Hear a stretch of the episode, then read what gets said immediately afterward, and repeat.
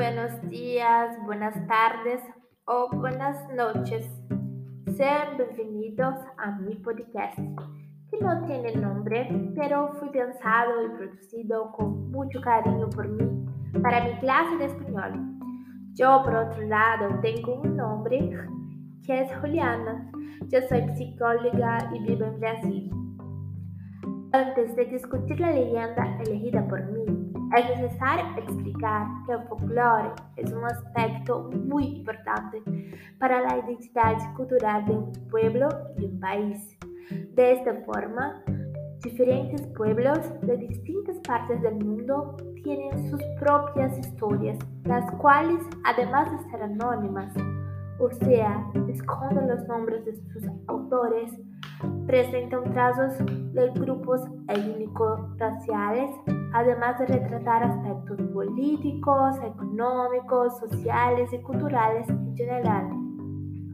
El mito elegido para este podcast es popular en Cuba, que es un país ubicado en América Latina. Es necesario explicar que Cuba fue colonizada por españoles y, como resultado de su proceso de colonización, presenta multiplicidad en su identidad cultural, reuniendo principalmente aspectos europeos, indígenas y africanos. Al que Brasil, Cuba tiene un patrimonio cultural muy importante que proviene de los pueblos afrodiaspóricos, incluidos los yorubás, que también están relacionados con el candomblé y la santería, religiones afrolatinas que adoran a deidades relacionadas con las fuerzas de la naturaleza, que son los, los como el Iguá, Oshun y Amachá. Bueno, dicho esto, el mito que discutiremos hoy es sobre los guíes.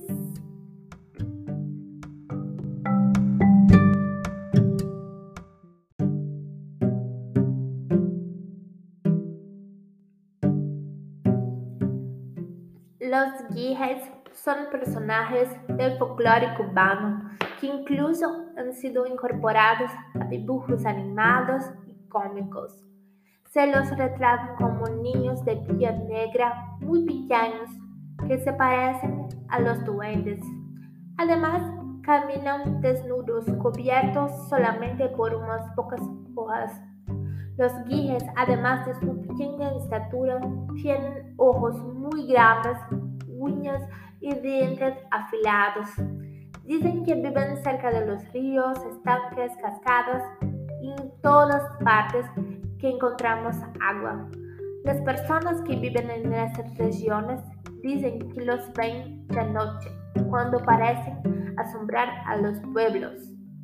Hay quienes les tienen miedo porque a pesar de su pequeño tamaño pueden correr muy rápido y hay quienes creen que tienen el poder de ser invisible. A veces intentan capturarlos, pero no se sabe que nadie haya tenido éxito. Lo que se sabe es que no dañan a las personas y algunas versiones de la leyenda incluso dicen que cuidan de la naturaleza y protegen a sus habitantes. El poeta Nicholas Guillen en su poema Balada de Uguije lo presento cruel y sanguinario, pero lo cierto es que de una u otra manera este personaje del imaginario popular ha aparecido en la literatura, la música, las artes plásticas, películas, series infantiles, dibujos animados cubanos. También es importante mencionar una canción llamada El Guille del pianista cubano Alfredo Rodríguez, que es muy hermosa. No más, tanto por sus características físicas como por su espíritu travieso, los estudiosos del folclore señalan similitudes entre las leyendas del Sací popular en Brasil con la leyenda de los guíes cubanos. ¿Y tú qué piensas? ¿Te gustó la leyenda? Gracias por escuchar a este podcast. Cuídate. Y como dicen los revolucionarios cubanos, hasta siempre.